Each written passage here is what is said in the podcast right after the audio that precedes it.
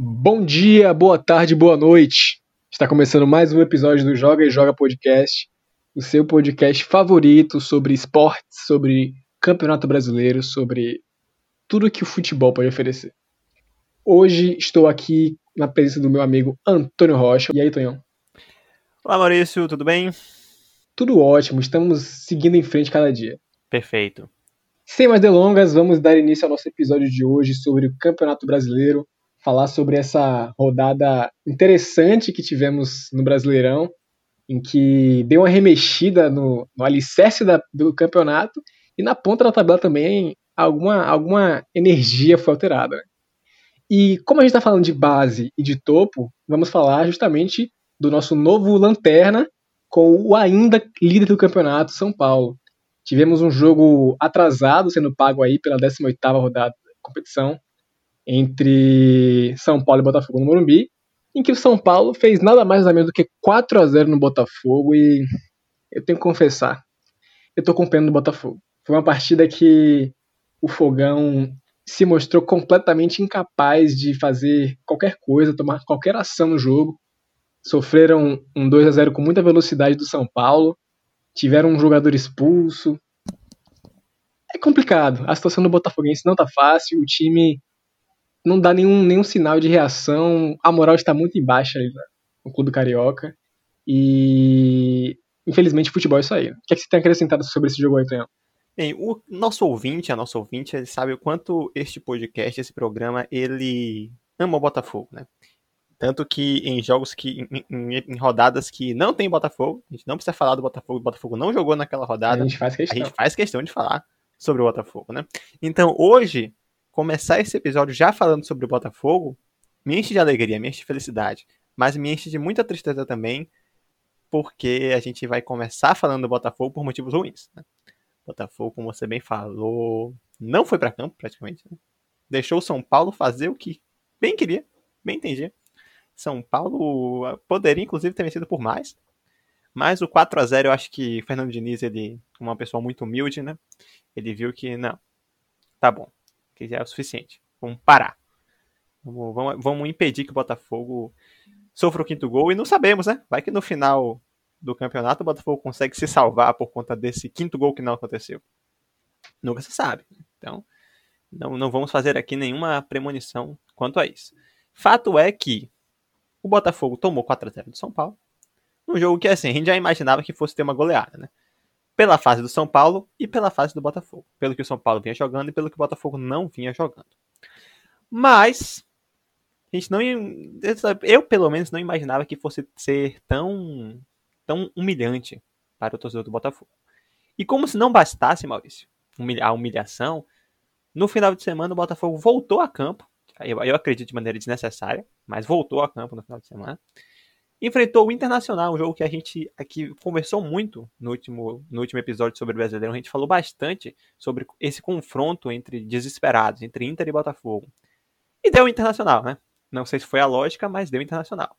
E o Botafogo, após tomar esse 4 a 0 ele inicia o jogo contra o Internacional já fazendo um gol. Talvez aí mostrando que poderia ter, aí o Inter poderia ajudar o Botafogo a ressurgir das cinzas. Mas aí o Inter consegue empatar, e num lance que eu até hoje não consigo compreender, não tenho palavras para descrever o que foi aquilo, o Botafogo sofreu a virada. Eu, eu realmente até hoje tenho dificuldades, né? não consegui dormir direito naquele dia, naquele sábado. É, foi assim. Foi, foi, foi aterrorizante. Foi aterrorizante, Maurício. Realmente.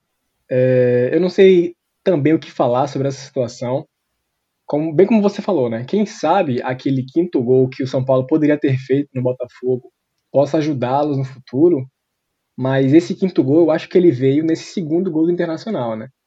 Perder aquele jogo ali com uma bola tão. uma situação tão estranha daquela, eu acho que é mais doloroso do que perder por 4 a 0 do líder da competição. O Botafogo esboçou alguma reação naquela partida ali, né? Mas esboçou alguma reação pensando no campeonato, a verdade, porque agora são sete derrotas consecutivas do Fogão e o Internacional que conseguiu, enfim. Enfim, é, vencer. enfim angariar três pontos no Brasileirão. Né? Eles conseguiram vitórias com, com o Abelão nas Copas, mas vitórias que apenas aumentaram a dor do torcedor, sendo eliminado nos pênaltis, como a gente já mencionou nos episódios. Mas o Fogão está mostrando aí que eles estão é, ajudando seus, seus adversários. Como eu mencionei no último episódio, contra o Flamengo, não existe uma crise que o Botafogo não resolva. Né? Infelizmente, isso daí não se aplica para a crise que eles mesmos vivem. Né? Em contrapartida, se existe um derrotado, existe um vencedor. O vencedor foi o Internacional, que, como a gente já falou, enfim venceu. Conseguiram é, é, aproveitar a fragilidade que é o Botafogo. E o Yuri Alberto não estava nem aí. Eu, eu custo a entender o que aconteceu naquela situação ali. Inclusive, eu vi algumas, algumas análises twitteiras dizendo que, pela regra, foi válido realmente aquele gol ali, por mais que se discuta. E eu, particularmente, não sei como, como argumentar aqui, né? A menos de confirmar aquilo que eu já falei, que eu tô com pena do Botafogo. Fogão, a situação não é boa. Aproveitando ainda o link que a gente puxou para cá, para essa partida do Fogão, voltando a falar do São Paulo, que fez o que quis contra o Botafogo, não fez o que quis contra o Corinthians, no clássico que aconteceu nesse domingo. É, São Paulo perdeu, enfim perdeu, após 17 rodadas no Brasileirão, para o Corinthians, no placar de 1 a 0 um placar magro. É... A impressão de leve é de que o São Paulo achava que ainda era o Botafogo jogando, porque ao contrário do Corinthians, contra o Botafogo, o São Paulo conseguia fazer o mínimo e ser completamente eficiente nas suas investidas. Mas clássico é clássico. Então, independente de um time estar no topo da tabela e o outro estar, digamos que, sem muita pretensão no meio dela, clássico é clássico e vence quem tem mais disposição, né? Falando apenas de, de estatísticas, de numerologia, é, em alguns momentos do jogo, o Corinthians chegou a ter o triplo de, de faltas, de desarmes que o São Paulo. Isso mostra justamente o que, que é um clássico, né? Um time que está disposto a jogar. Esse Corinthians, inclusive, que teve 10 dias de, de, intervalo entre seu último jogo contra o Fortaleza até chegar no clássico, né, tiveram a oportunidade de justamente se preparar para jogar contra o São Paulo e fizeram valer, né? Conseguiram os três pontos, não estão nem aí para isso. E, bom, como eu falei, foram 17 rodadas sem perder para o São Paulo, mas uma hora essa conta ia chegar o torcedor não pode se desanimar, né? Apesar de ser uma derrota para um rival, doer ainda um pouquinho mais, né? E isso, inclusive, reacendeu uma chama no Campeonato Brasileiro no, topo, no topo da tabela, que era uma vantagem de 7 pontos. Ela foi reduzida agora porque o Galo venceu. E o Corinthians consegue esboçar alguma reação aí para buscar uma classificação em competição internacional que, particularmente, eu acho que o torcedor não esperava muita coisa do Coringão neste, neste campeonato aí. O que, é que você tem a falar sobre a partida, Tony? Então, primeiramente, deixar claro aqui a minha solidariedade ao atleta Luciano, que vinha fazendo um excelente campeonato brasileiro, mas infelizmente ele teve essa lesão. Parece que não ficará à disposição para o jogo desse meio de semana contra o Atlético Mineiro. Exatamente. Mas não, não parece ser grave a lesão, né? Então, imagina-se que ele possa voltar aí o mais rápido possível para voltar a dar alegria para o torcedor tricolor. Sobre o jogo em si, fica a sensação que eu já tinha vendo esses últimos jogos do São Paulo, que os, o São Paulo acabou se aproveitando muito para fazer um placar elástico, como por exemplo contra o Botafogo, de times que acabavam não conseguindo esboçar uma pressão muito forte no sistema defensivo do São Paulo. Eu me lembro naquele jogo da Copa do Brasil, São Paulo e Flamengo, que o, a, o, sistema defensivo do São Paulo cometeu algumas falhas né, na saída de bola e acabou que o Flamengo teve muitas chances de gol mas os, os atletas do Flamengo acabaram também não aproveitando e perdendo muitos gols. Então ficou marcada aquela cena do goleiro Hugo Neneca, né? Mas uhum. poderia ter sido uma falha do Thiago Volpe naquele jogo contra, contra o Flamengo que ficasse marcada na história e não aquela do, do Neneca. Mas não foi isso que aconteceu. Nesse jogo contra o Corinthians, em contrapartida, é, teve até aquela cena né, do, do Thiago Volpe conduzindo a bola como se fosse um, um volante, como se fosse um, um, um meio-campista condutor. Indo... Ele se inspirou no Júlio César. Exatamente. Ele foi com tudo, não contava que o desarme também era válido contra goleiros. Foi desarmado e quase. E aí, é aquela história, a gente nunca sabe o que se passa na cabeça do atleta no momento em que ele vai fazer uma finalização ou tomar uma atitude. Naquele caso, a gente sabia que não estava passando nada na cabeça do atleta do Corinthians, né? Porque ele não fez nada. Então, não se sabe exatamente o, o que passou, mas se sabe o que não passou. É, voltando a falar sobre o São Paulo em si, o ouvinte vai lembrar que a gente, aqui no Joga e Joga, tomou muito cuidado para falar sobre favoritismos, né? E times que, que seriam os mais aptos a conquistar o Campeonato Brasileiro, justamente porque nós tínhamos essa preocupação em relação aos jogos atrasados do próprio São Paulo. É, a gente falava que se o São Paulo vencesse todos os jogos, é, ele abriria uma vantagem muito grande do segundo colocado, e aí poderia realmente ser que não tivesse mais campeonato. Não venceu todos os jogos, né? Empatou, se não me engano, contra o Ceará. Mas ainda assim, não perdeu nenhum. E abriu uma vantagem excelente, como você bem falou, que era até então de 7 pontos. Porém, agora que o São Paulo já pagou todos os seus jogos, abre-se outra questão. Por exemplo, são quatro pontos de diferença, como você falou, Maurício, entre o Atlético Mineiro e São Paulo. Mas caso o Flamengo vença o jogo atrasado contra o Grêmio, essa vantagem diminui para dois pontos. E no meio de semana, nós teremos o jogo, um confronto direto, o chamado jogo de seis pontos entre São Paulo e Atlético Mineiro. Então, caso o Atlético Mineiro vença o São Paulo, essa margem pode cair para um ponto. A gente falava que ia ser uma sequência difícil para o São Paulo, começando agora contra o Corinthians, depois Atlético Mineiro e depois Fluminense, e é o que tem se mostrado. Vamos ver se o São Paulo vai ter fôlego para aguentar essa sequência, se vai já final, né? Jogo de quarta e domingo, né? Vamos ver se vai ter elenco para rodar, por exemplo, vai perder o Luciano, vamos ver como é que o Pablo né, vai se sair contra o Atlético Mineiro. E acho que esse é o momento que vai, essas próximas duas rodadas, né, vai ser o momento em que vai ajudar mais a definir o, como, como vai se dar o último texto desse campeonato brasileiro, Maurício. Serve tanto para a parte de cima quanto para a parte de baixo, repito. Muito, muito relevante essas pontuações que você fez. Inclusive, eu quero destacar que, por exemplo, em uma situação em que o São Paulo permaneça no topo da tabela até a última rodada, com dois pontos de vantagem contra o Flamengo, é, a gente lembra que a última partida será entre São Paulo e Flamengo. Exatamente. Né? Então, poderíamos sim chamar de final do Brasileirão. Seria realmente muito, muito interessante chegar à última rodada com um confronto desse aí. Ainda mais se o Rogério Ceni continuar no Flamengo até lá. Ai, nossa, meu Deus do céu. Eu não quero nem imaginar esse tipo de situação aí. Eu espero que, se, se o São Paulo for perder o título, que perca o quanto antes. ou se for para ser campeão, que seja campeão também o quanto antes. Porque eu, particularmente, não teria a menor capacidade de sobreviver a um evento desse. É, bom, e como o São Paulo deixou o Atlético se aproximar, a gente vai agora justificar como é que o Atlético se aproximou. Tivemos o confronto entre Atlético Paranaense e Atlético Mineiro, lá no Paraná, e deu Galo.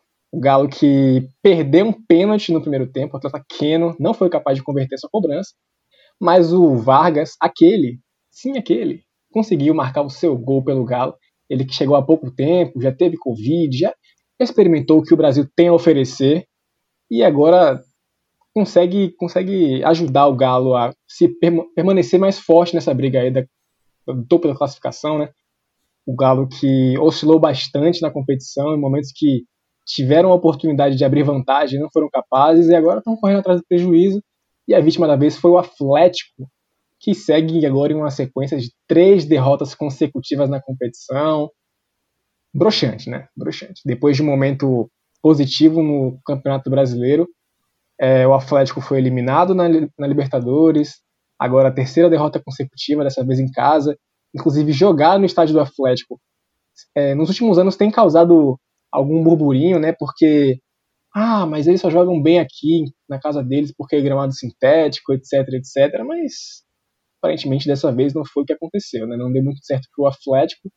Foram derrotados, uma vitória magra do Galo que se impôs na partida, né? Tiveram mais posse de bola e tal mas a eficiência aí foi toda do time, do time de Minas. E aí, Tonhão, o que é que você viu dessa partida?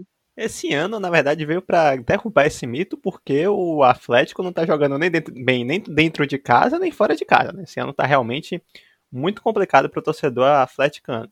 É, a sorte do Atlético é que conseguiu aquelas vitórias consecutivas, né?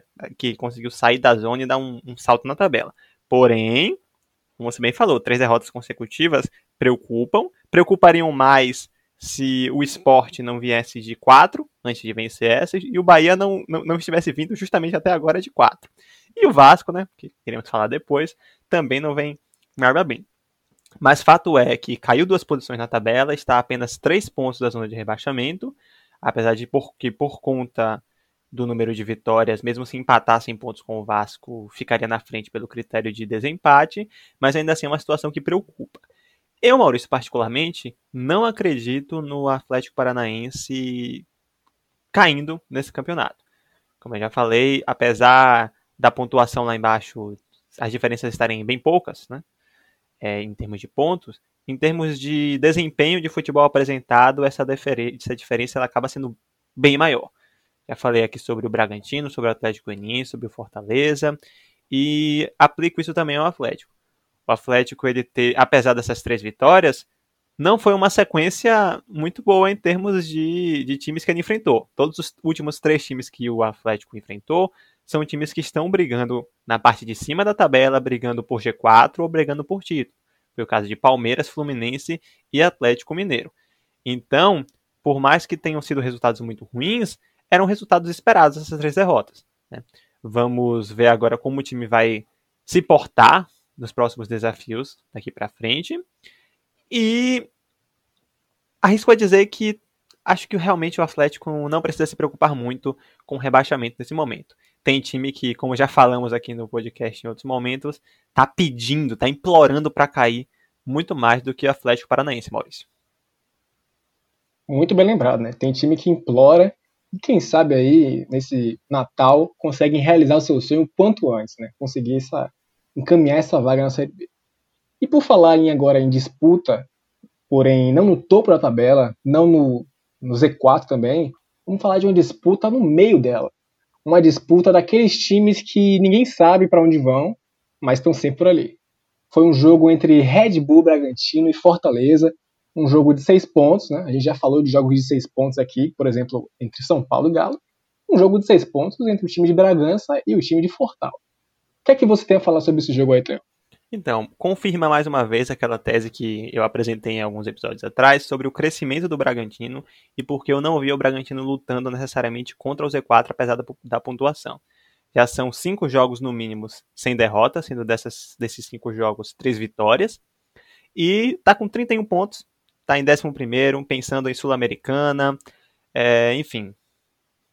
O Bragantino está fazendo, enfim, o campeonato que a Red Bull prometeu que ia ser nesse ano, né? Lutar por uma vaga na Sul-Americana. Está lutando por essa vaga. A questão é que tem tanta vaga para a Sul-Americana que às vezes a luta pela Sul-Americana se confunde um pouco com a luta contra o rebaixamento, ou nesse caso, pelo rebaixamento. Mas nesse caso eu acho que tá bem claro pro Bragantino, tem feito jogos bons, Arthur e Claudinho têm brilhado bastante e tem garantido ao Bragantino essa boa sequência no Campeonato Brasileiro. Em relação ao Fortaleza, apesar da derrota, Fortaleza eu acredito que tem também uma boa margem de, de evolução. Antes essa derrota estava a três jogos sem perder, sendo uma vitória em dois empates. Tá, trocou de técnico recentemente, o Marcelo Chamusca ele é muito competente, vinha fazendo um ótimo trabalho na Série B. Eu acredito que tem tudo para conseguir manter o Fortaleza nessa Série A para a próxima temporada sem muitos problemas. E aí ratifico aqui, né? Muito em função também do que os outros times não estão jogando. É claro que é sempre importante abrir o olho, a situação não está garantida até que você esteja matematicamente livre, que não é o caso de quase nenhum time no Campeonato Brasileiro. Acho que nenhum time no Campeonato Brasileiro está matematicamente livre. Mas, como tudo é muito relativo, acho que Fortaleza pode ficar um torcedor, o torcedor do Leão do PC pode ficar um pouco tranquilo em relação a isso. Não acho que Fortaleza vá lutar pelo rebaixamento. É, então, realmente acho que tanto o Bragantino quanto o Fortaleza vão continuar fazendo esse campeonato lutando por uma vaga na Sul-Americana, que seria incrível para o Fortaleza por mais um ano na Sul-Americana, esse ano que eles estrearam na competição né, é, da Sul-Americana, uma competição internacional. O Bragantino eu não sei dizer se no passado já disputou alguma competição internacional, como Copa Comembol, Copa Libertadores, Copa Sul-Americana, enfim. Mas independentemente disso, para um time que estava há muito tempo longe da Série A, cravar uma vaguinha na Sul-Americana, esse calendário para o ano que vem, para a próxima temporada, já seria também gostoso demais, Maurício. É, eu queria agora causar um pouco de confronto entre nossas falas, porque você disse que nenhum time, é, possível que nenhum time esteja matematicamente livre do rebaixamento nesse momento, mas eu tenho que trazer informação aqui para o nosso amigo ouvinte que existe uma hipótese, né, um número mágico que pode salvar os times do, do rebaixamento, ah, é justamente sim, a pontuação de 45 pontos. Né? Nesse Neste caso, momento, temos, temos, times. Temos três times que já atingiram essa marca aí, né? O Flamengo, que tem exatamente 45 com um jogo a menos, o Galo, que tem 46, e São Paulo, que tem 50. Então, esses três times aí seguem firmes na luta pela classificação na Sul-Americana, né? Porque rebaixamento, pela, pela tradição do Campeonato Brasileiro, apesar de este campeonato particularmente estar um pouquinho abaixo do, do que se esperava, ou talvez não se esperasse muito, né? Devido todo o contexto que, que a gente está envolvido, mas o número mágico foi atingido, então eu acho que esses três times não devem cair neste ano. Como você falou, é, a confusão que existe sobre a classificação para competições internacionais do Brasileirão é um pouco estranha, para falar a verdade. Então, às vezes, um time que estava brigando pela, contra o rebaixamento ou pelo rebaixamento durante toda a competição, às vezes consegue até beliscar uma Sul-Americana se estiver desavisado ali. E é justamente o que está acontecendo agora com, com o Bragantino. Como eu falei, foi um jogo de seis pontos. Eles venceram justamente o Fortal, que tem 30, e passaram na tabela. Passaram pelo Fortaleza na tabela. E conseguem justamente alcançar a expectativa do que era feito do planejamento deles aí, né? Em contrapartida, o Fortaleza foi derrotado depois de um empate contra o Corinthians, uma situação muito, muito adversa para o Corinthians, né? Que estava até com um jogador a menos por muito tempo estava apenas defendendo a sua área e não consegui, e conseguiu justamente se defender. Empataram com o Goiás e venceram o Botafogo, né? Então Fortaleza deixou escapar algumas oportunidades aí de três pontos, né? Porque se espera que, que uma equipe é, que estava jogando tão bem como o Fortaleza há algum tempo conseguisse fazer os três pontos contra o Goiás, mas talvez seja mérito do Goiás nesse sentido. Não conseguiram fazer também os três pontos esperados contra o Corinthians, apesar de antes você friamente analisar o nome Fortaleza e Corinthians, você esperar que o Corinthians saia melhor, não deu para Fortaleza, mas como eu disse, não existe uma crise que o Botafogo não salve e os três pontos vieram naquela ocasião ali. É... Bom, além desse jogo aí, tivemos ainda no mesmo dia um confronto doloroso para um tricolor aí, um tricolor baiano, que foi visitar o Palmeiras. Placar de 3 a 0 ecoa na mente do torcedor tricolor baiano. O Bahia perdeu para o Palmeiras por 3 a 0 e foi um jogo, meu amigo, foi um jogo muito bonito do, do Palmeiras, né? É, eles vieram de uma partida que se queixaram muito do, da questão física na Libertadores. Eu acho que o físico não foi um problema nesse jogo aí, né? Porque o Palmeiras conseguiu imprimir um ritmo de jogo muito legal, atacando desde o primeiro instante do jogo e e o Bahia não achou nada, né? Nos primeiros 10 minutos já tinha 1x0 no placar pro Palmeiras. Eu, inclusive, eu, eu abri a transmissão é, aos 8 minutos, se não me engano, já tava 1x0. Eu, eu fiquei perdido, eu não sabia o que esperar dessa partida aí. E prontamente o Rafael Veiga já conseguiu botar o 2x0 no placar. E ainda no primeiro tempo o Rony conseguiu botar o 3x0 no placar. Foi uma loucura e o Bahia tá, so, tá sofrendo, tá chorando. O torcedor do Bahia não sabe mais o que é ser feliz. Eles estavam já estão em uma péssima fase há algum tempo no Brasileirão, porém ainda conseguindo sobreviver na Sul-Americana. Diziam que era esse o planejamento. Mas nem isso aconteceu esta semana. O Bahia perdeu para o Defensa e Justiça por 3 a 2 em casa e conseguiram emplacar mais uma derrota no Brasileirão. A vida não está fácil para o tricolor baiano, mas a vida parece que está um pouco fácil para o Palmeiras, né? Que estão digamos que com uma, um avanço favorável na próxima fase da competição da Libertadores e conseguiram mais uma vitória muito boa no Brasileirão. Tonhão, o que, é que você tem a dizer sobre esse jogo? Então, é... o Palmeiras poupou alguns atletas, mas outros ele não conseguiu poupar. Né? O Palmeiras teve um grande problema para essa partida em relação ao meio de campo. Né? Tinham três atletas de meio de campo que não podiam jogar, todos eles volantes, né? Então acabou tendo que improvisar mais uma vez o atleta Emerson Santos, que é zagueiro de origem, como primeiro volante. E depois o trocou no meio da partida, no segundo tempo, por outro zagueiro improvisado como primeiro volante. Então, Palmeiras realmente tem acumulado uma série de problemas, né? Em termos de jogadores ou com Covid, ou com lesão, ou suspensos.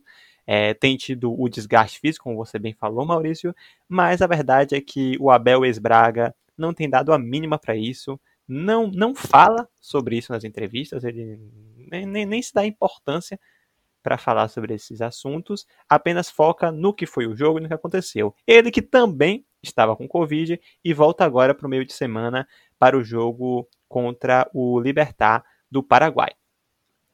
Palmeiras assume a quarta colocação, definitivamente. Não pode ser ultrapassado, né? Nessa rodada. Apesar de estar empatado em pontos com o Internacional e Grêmio, no critério de desempate ele se mantém em quarto. E a boa notícia para o palmeirense é que tem um jogo a menos. Então, aqueles palmeirenses que ainda acham que dá para alcançar o Campeonato Brasileiro, o título tão esperado, fiquem de olho. Pode ser que realmente seja possível, mas tudo vai depender de como o Palmeiras vai se sair, especialmente na questão física nesse final de ano maluco que vai ser do Campeonato Brasileiro. Do futebol brasileiro, na verdade. Sobre o Esporte Clube Bahia, acho que nada, Maurício, é...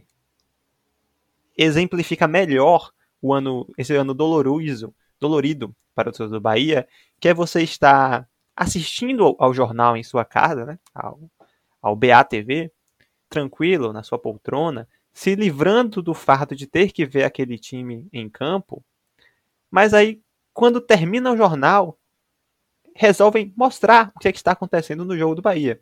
E enquanto estão mostrando, durante os créditos, o que está acontecendo em tempo real entre Bahia e Palmeiras, o Palmeiras faz o terceiro gol. Então eu acho que realmente nada exemplifica melhor a dor de ser torcedor do Bahia neste ano tão difícil. Tem que abrir o olho, já é a, ali já está na portaria, já é o porteiro da, da zona de rebaixamento, Bahia, está apenas a três pontos do Vasco, que é o 17 colocado, e o Vasco tem um jogo a menos. Então o Bahia tem que tomar bastante cuidado, pois definitivamente o Bahia entrou na briga pelo rebaixamento, Maurício. Muito bem percebido isso aí que você falou. O Bahia agora vem com tudo nessa briga pelo Z4.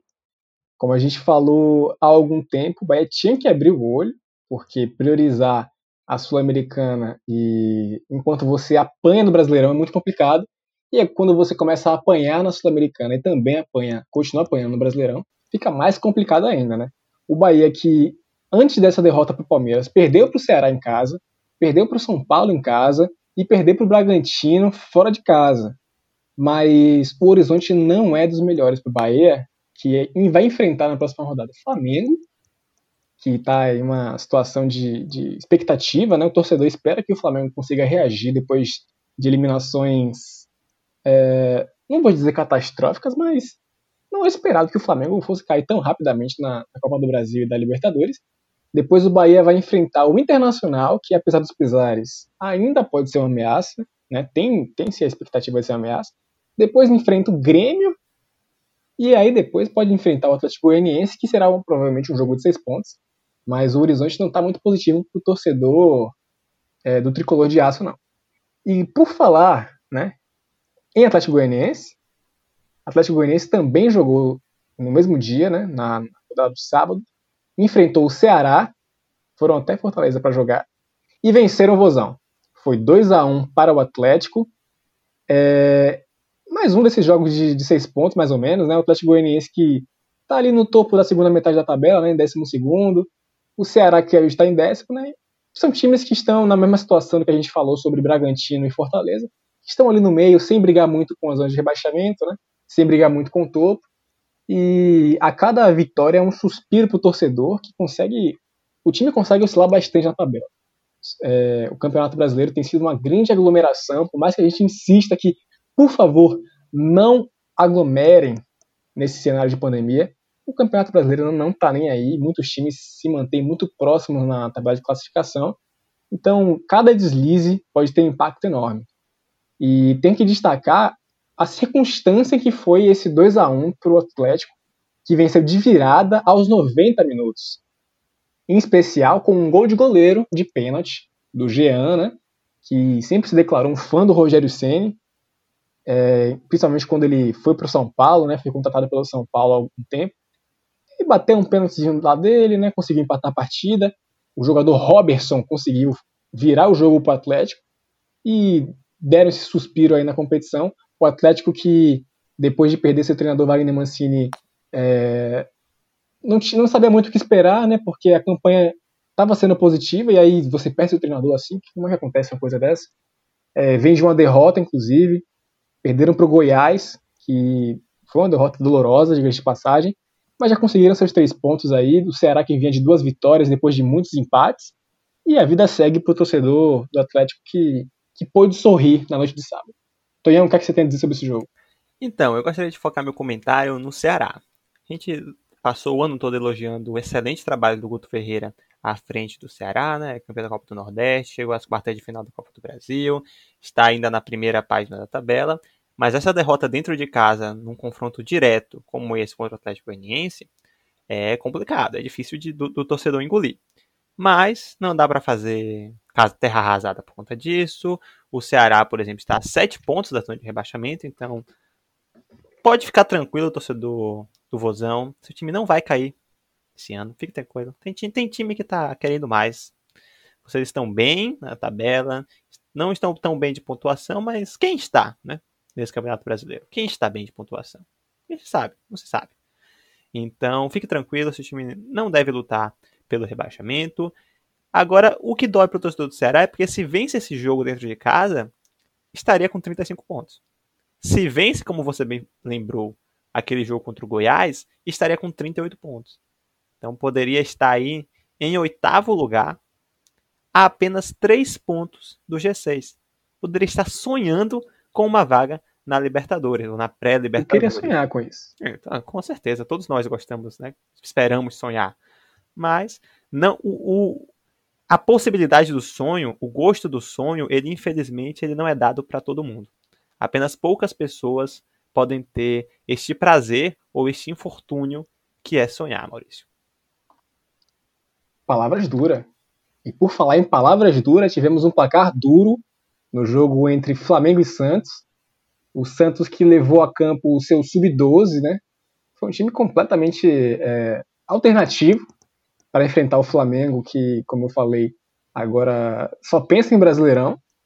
E não deu outra, né? Particularmente, o primeiro tempo foi equilibrado. Tem que dar esse mérito aí para a equipe do Santos. Foi equilibrado. Ambos tiveram suas oportunidades, apesar de o Flamengo ter mais chances, chances mais claras, né, mas é, não tiveram tanta felicidade na, na finalização, na concretização do, do resultado. Mas para o segundo tempo foi outro sabor. Né? Foram para o intervalo com 1 a 0 e no segundo tempo deu Gabigol, que agora só é Gabi, vamos chamá-lo apenas de Gabi. Fez dois belos golaços de pênalti, Inclusive, o primeiro pênalti, eu achei muito estranho aquela cobrança. Aquela cobrança não, aquela marcação daquele primeiro pênalti ali. Mas eu, quem sou eu para discutir a marcação de um pênalti para o Flamengo no Maracanã, na verdade? É, Felipe Luiz conseguiu fazer um gol se posicionando bem na pequena área e depois o Gabigol, que é o Gabi, marcou mais um, mais um gol de pênalti. E o Santos, com seu garoto de 12 anos de idade, conseguiu reduzir o placar. Né? Bom, foi uma porrada e tanto. É, eu não vou dizer que eu tenho pena do Santos, porque eu colocaria o Santos no mesmo nível de pena que eu sinto pelo, pelo Botafogo. Eu não posso fazer isso. Eu tenho muito mais pena do Botafogo, então não vou dizer que eu tenho pena do Santos com suas crianças, mas é um infortúnio ser dessa forma aí, né? É, quem vê apenas o placar imagina que foi um massacre a partida, mas os jogadores é, sub todinho do Santos conseguiram fazer uma partida até que competente, conseguiram fazer boas tramas, e a questão é que o Santos agora está pensando apenas no, no, no, jogo de volta contra o Grêmio na Libertadores. E não deu muito certo dessa vez aí para conseguir arrancar um empate contra o Flamengo, que eu imagino que era, que era a expectativa para esse jogo aí. Né? Conseguir esse um pontinho aí com um time completamente alternativo. O que é que você tem a falar sobre essa partida, Theo? Então, o Botafogo ele monopolizou a pena nesse Campeonato Brasileiro. É, a gente não pode se sentir mal por nenhum outro time, porque a partir do momento que a gente vai se sentir mal, por exemplo, pelo Bahia, que soma quatro derrotas consecutivas, a gente pensa, mas o Botafogo. Então, realmente, como você bem falou, não dá para sentir pena do Santos, porque pena a gente tem que sentir do Botafogo. Mas o Santos, ele levou os garotos da árvore, né? Que o Sampaoli conversava tanto, né? E o Santos levou para esse jogo aqueles garotos, os meninos da árvore ali. E o Flamengo, né? Passou por cima, atropelou É, e aí, gostaria de, de, de fazer aqui um, um, pitaco, Maurício. Gostaria de, fazer, de, alfinetar um pouco, mais uma vez, que eu sei, tenho certeza que, que muitos da grande imprensa estão nos ouvindo, né? Claro, porque não estariam. Eles muitas vezes baseiam suas análises no nosso podcast. Então aqui Com vai certeza. mais um pitaco. Quando o Flamengo empatou por 1 a 1 com o Palmeiras do Luxemburgo, o Flamengo também estava com um grupo de garotos. E em nenhum momento é, por exemplo, em relação a esse 4 a 1 contra o Santos, eu não, eu não vi, eu não enxerguei comentários querendo minimizar a vitória do Flamengo pelo fato do Santos estar com os meninos da árvore em campo. Então me bate aquela sensação de se o Palmeiras de Luxemburgo tivesse feito esse 4 a 1 nos meninos do Flamengo, será que eles também ignorariam o fato do Flamengo estar com sub-20? Ou eles manteriam o discurso dizendo que o Palmeiras bateu em, em galinha morta? Então, fica esse meu questionamento. Mas voltando para o jogo em si, você falou sobre o Santos estar focado nesse jogo de volta da Libertadores contra o Grêmio, e me parece que o Santos realmente está um pouco preocupado né, com essa mística em torno do Grêmio na Libertadores. Né? Tá na frente do placar por conta do gol fora de casa, mas não, não pensa, né, não quer é, se descuidar, quer fazer o possível e com todo o vapor, com toda a força para poder levar essa classificação para a semifinal de volta para, para a Vila Belmiro, né? E aí, em contraponto, o Grêmio não poupou muitos jogadores, né? Você viu um time certamente misto do Grêmio contra o Goiás, que empatou contra o Goiás. O Goiás conseguiu mais um resultado positivo né, neste sábado. Já são quatro jogos do Goiás sem perder. O Goiás realmente está querendo levar dois sofrimentos ao torcedor do Botafogo. Né? Vê que não tem chances de assim claras de se manter na primeira divisão, então a lanterna eles não querem ter. Parece aquele jogo em que um time está lutando na última rodada do campeonato por uma vaga na Libertadores e enfrenta o Lanterna, que já está rebaixado. E aí vai e perde para o Lanterna. O Goiás me está passando um pouco essa energia. Então, me preocupa o time que foi enfrentar o Goiás, Maurício, na última rodada desse Campeonato Brasileiro. Muito bem colocado aí que o Goiás conseguiu um resultado muito positivo. Diga de passagem, eles há pouco tempo tinham pago um jogo atrasado contra o próprio Grêmio, foram derrotados por 2 a 1 né?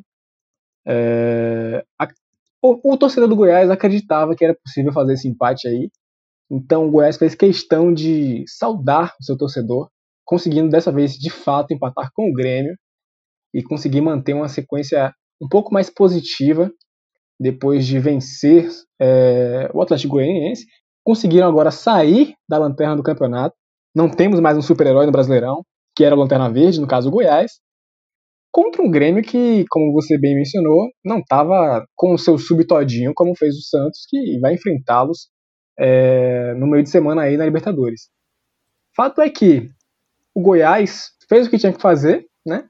Não se esperava uma zebra, que seria o 1 a 0 talvez, os três pontos do Goiás, mas eles conseguiram arrecadar seus pontinhos aí e afundar mais uma vez o, o, o Botafogo, né? toda oportunidade que eu tiver de falar do Botafogo, eu vou falar sobre o Botafogo. Então, o Botafogo também estava envolvido nessa partida aí, porque o Goiás conseguiu passar o Botafogo na competição. Há pouco tempo, eu falei que o Botafogo tinha esse potencial, e nesse final de semana eles conseguiram consolidar as expectativas de virar agora o alicerce do Campeonato Brasileiro. E também, como eu falei, o Goiás estava jogando muito. Mas quando eu falo jogando muito, eu não quero eu não quero dizer jogar de forma vistosa, de forma positiva, ser eficiente. Eu quero dizer quanto à frequência. O Goiás estava jogando muitas vezes e era um péssimo desempenho. Então eu dei aqui a sugestão de reduzir a carga de trabalho dos jogadores do Goiás. Parece que te ouviram. E como a gente sabe, o, todo mundo escuta o Joga e Joga. Todos os, os dirigentes de futebol do, da elite do Campeonato Brasileiro, que seria a Série A, mais, mais a Chapecoense na Série B, escutam o Joga Joga. Então eles levaram em consideração, né? O Rogério Caboclo mandou um zap pra gente e fez o possível para fazer o Goiás jogar um pouquinho um pouquinho menos, né? E aí eles conseguiram agora quatro pontos em dois jogos muito importantes. E o sonho agora da Libertadores eu acho que tá vivo. Mas é, a questão é, jogo a jogo, passo a passo, porque o Goiás tem o potencial de, às vezes, conseguir é, encontrar alguém que mereça ser rebaixado muito mais do que eles. Então, o Grêmio, que agora volta suas, as, seus esforços para Libertadores, né, um jogo muito importante, que eles estão em desvantagem, diga de passagem, né, porque o Santos tem um gol fora. Agora o Renato vai dizer se ele realmente é o tal, aquele tal do Rei de Copas, que eles tanto se gabam desde 2016. Maurício. Pode falar. Eu gostaria de, de falar, já que, já que a gente falou do Botafogo, sem precisar falar do Botafogo, mas sempre é necessário falar do Botafogo, eu gostaria de falar de novo sobre o Botafogo. À vontade. É, a gente teve o jogo entre Corinthians e São Paulo, que foi marcado por um acontecimento na cultura pop, que foi o lançamento de mais um álbum da cantora Taylor Swift. Taylor Swift.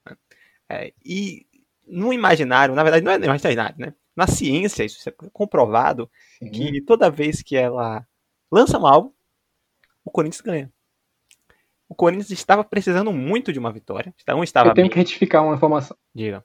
O Corinthians, na verdade, não perde. É, não Houveram perde. alguns empates aí, lá em 2008, aproximadamente. Muito bem. É, então o Corinthians estava precisando muito de uma vitória. E o São Paulo não podia de maneira alguma perder. Então, talvez, né, tal qual a Taylor Swift, que é corintiana, e lançou um álbum que não, não, ninguém esperava aquele álbum. Ela tinha acabado de lançar um, um álbum já nesse ano. Ela lançou outro, né? É, talvez um álbum fax, né? O Corinthians gosta de falar sobre o fax do Palmeiras. Talvez agora eles tenham esse álbum fax aí para poder ajudar, mais uma forma de ajudar o Corinthians, né? Nos campeonatos brasileiros. Relembrando, talvez, quem sabe, 2005. Eu ficaria preocupado, lembrando aqui de 2005, ficaria preocupado né, com São Paulo. Abre o olho, abre o olho, porque talvez a gente possa ter alguns processos no, no tribunal e quem sabe o Corinthians não acaba aí como campeão brasileiro com 33 pontos.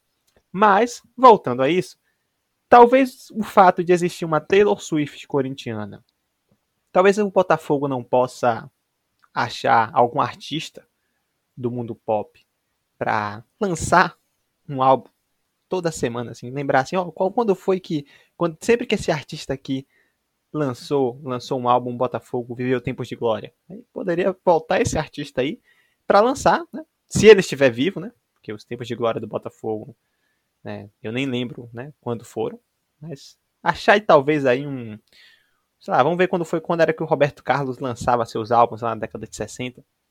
Ver se o Botafogo ganhava. Aí botar o Roberto Carlos aí para lançar mais alguns álbuns, né? E vamos ver aí, vai que, vai que essa seja a saída pro Botafogo, né? Tô, tô, tô, pensativo em relação a isso, Maurício. Talvez eu vou mandar aí um, um zap para o presidente do Botafogo, né? Para o Keizuki Honda, que já está falando português muito bem. Então, vamos ver se ele não tem aí um artista japonês, né? Quem sabe aí, um ex-Japan, alguma coisa assim, para poder lançar um álbum aí nas próximas rodadas do Brasileirão, para ver se o Botafogo consegue escapar dessa situação tão terrível, Maurício. Talvez o Kizuki Honda possa servir para abrir as portas asiáticas para o Botafogo e quem sabe algum grupo de K-pop possa ajudar o time nessa situação aí, né? Porque o K-pop cresce tanto nos últimos anos que talvez o, o BTS possa lançar uma Eu coletânea. Tenho que fazer um questionamento. Pode questionar. BTS no Botafogo? Eu, eu acho que é possível, hein? Começam com B de, de Botafogo. Então, BTS poderia ser Botafogo tem super força.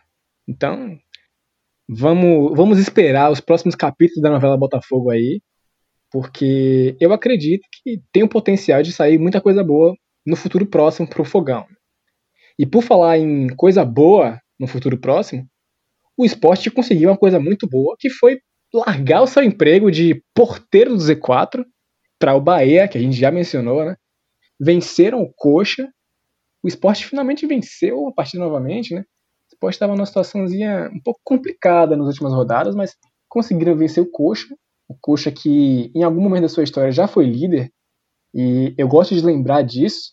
E sempre que eu penso no Coxa, eu penso Coxa líder. Mas não é o caso dessa vez, né? o Coxa está no Z4, infelizmente, para a torcida do, do Coritiba.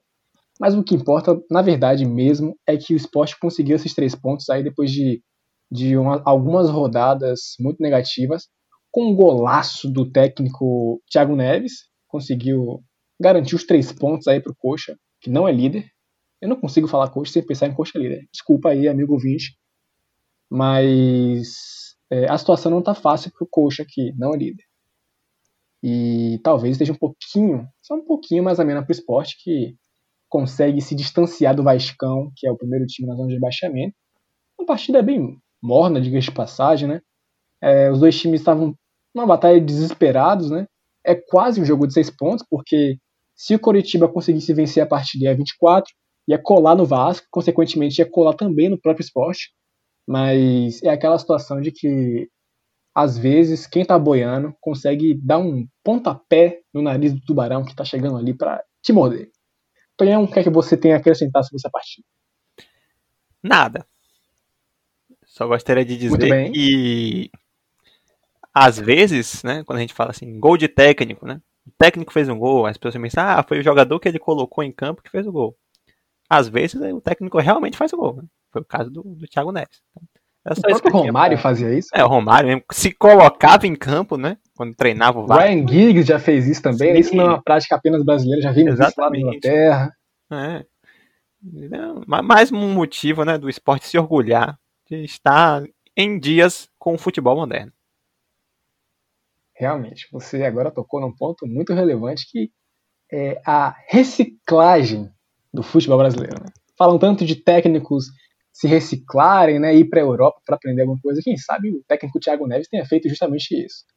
E por falar em fazer coisas, um clássico que aconteceu no, no Rio de Janeiro entre Vasco e Fluminense não aconteceu tanta coisa assim não, né? Havia o potencial para fazer coisas, mas no fim das contas ficou no 1 a 1 Tonhão, o que, é que você tem a dizer sobre esse jogo? Então, é incrível porque o Fluminense não vencia o Vasco em São Januário pelo Campeonato Brasileiro desde 1973. Então, quando, quando começou o jogo e o Fluminense fez aquele gol, parecia que finalmente isso ia acontecer. Parecia que o Vasco ia conseguir é, quebrar mais um tabu negativamente nesse Campeonato Brasileiro. Mas não foi o caso. Né? O Vasco conseguiu no finalzinho, com ele, Cano, o Salvador, salvou o Vasco, arrancou esse pontinho que, apesar de em termos de pontuação não fazer muita diferença, né? Um ponto contra um time que está lá em cima da tabela, é, para um time que está lá embaixo, é sempre bem-vindo. Então o Vasco conseguiu esse pontinho, se encosta mais um pouquinho no porteiro, que atualmente é o Bahia, e é sempre bom lembrar que o Vasco tem um jogo a menos, Maurício. Agora eu só não sei se é bom o Vasco ter um jogo a menos, porque significa que ele vai jogar mais. E jogando mais pode acontecer aquilo que a gente tinha falado sobre o Goiás, né? Perder mais e ter atuações ainda mais horríveis. Fato é que a sensação que fica é que o técnico Pinto do Vasco conseguiu uma sobrevida com esse resultado. E aí, Maurício, vai ter um jogo contra o Santos no domingo que, quem sabe, né, talvez possa de decretar ou não o fim do pintismo no Vasco. Vamos ficar atentos a esse prognóstico. Em relação ao Fluminense, o Fluminense é muita incógnita que se tinha né, em torno do Fluminense, porque estava fazendo uma campanha muito acima das expectativas, e o técnico Odair Maionese foi embora. Né. Assumiu um Marcão, que é muito querido tanto pela torcida quanto pelos jogadores, quanto pelo próprio clube, é um ídolo, né? E tem boa imagem com o torcedor, porque sempre que ele assumia o time, o time ia bem. Estava jogando bem o Fluminense, conseguiu, né? No primeiro tempo poderia ter feito mais gols, mas no segundo tempo não conseguiu manter o bom nível, não sei o que houve com o Fluminense, mas acabou cedendo o gol de empate, talvez o tabu, né? Quis se manter, e quando o tabu quer se manter, não existe força no universo que faça o contrário. Fato é que o Fluminense agora está fora do G6 e talvez aí tenha que torcer para um time do G6 ganhar a Libertadores ou a Copa do Brasil ou os dois, para aumentar as chances do Fluminense conseguir uma vaguinha na Copa Libertadores do ano que vem, Maurício. Muito bem colocado, tudo que você falou foram, foram observações muito relevantes. Importante porque a gente leva em consideração que o Vasco veio de duas surras categóricas para o Ceará e para o Grêmio, é, duas vezes levando quatro gols. Contra o Grêmio não conseguiram nem balançar as redes. E como eu falei há algum tempo, o Vasco sem um atleta cano é só um Vasco, né? E aí por isso eles estavam conseguindo esses resultados tão horríveis, né? O último jogo que o Vasco tinha o Cano foi justamente naquele 1 a 1 contra o São Paulo. Ele volta mais um 1 a 1, então se o Vasco quiser manter essa estabilidade aí de ganhar um ponto a cada rodada, o atacando é fundamental, né? Como você bem disse, às vezes o tabu quer se manter, o Cano tá lá para justamente garantir que isso aconteça, fazendo um gol justamente nos acréscimos, destruindo todas as expectativas do torcedor do Fluminense, que é, tá fazendo uma campanha acima das expectativas, mas não é por isso que você vai justamente abrir mão de jogar a bola em um jogo que você estava controlando as ações, né? O Fluminense jogava melhor, mas não conseguia aproveitar o que conseguia criar, né? E no fim das contas, clássico é clássico e vice-versa, né? Um time está bem na competição, apesar de ter perdido seu, seu treinador, que estava fazendo um trabalho muito positivo, é, enfrenta um, um rival que está na zona de rebaixamento, depois de vir de duas goleadas por quatro gols, você às vezes deixa escapar a oportunidade de justamente quebrar o tal do tabu, aquele tal do tabu. Apesar disso aí, o Vasco continua no seu sua situação muito incômoda, né? Que é, eles tinham a oportunidade de empatar em pontuação com o esporte, né? Que era o porteiro, mas o esporte venceu contra o Coritiba e deslanchou aí na distância contra o Vasco. São três pontinhos aí que a gente nunca sabe quando é que o Vasco vai conseguir ganhar três pontos de uma vez para conseguir encostar. Bom, dito isso, é, eu vou me despedindo agora do amigo ouvinte. A gente chegou ao final de mais um episódio do Joga Joga, falando sobre Brasileirão. É, obrigado, amigo ouvinte, por nos acompanhar. Você é muito importante para nós. Obrigado, amigo ouvinte. Obrigado, amiga ouvinte. Vocês são incríveis. Tonhão, você tem algum destaque final, algum recado? O destaque final que eu quero dar é para a cantora Taylor Swift. Então, Taylor Swift, por favor, nunca mais lance um álbum para que o Corinthians nunca mais ganhe novamente. Isso aqui foi uma análise totalmente clubista e é assim que eu me despeço, com o clubismo nunca antes experimentado neste podcast, Maurício. Tchau. Valeu, pessoal. Tchau, tchau.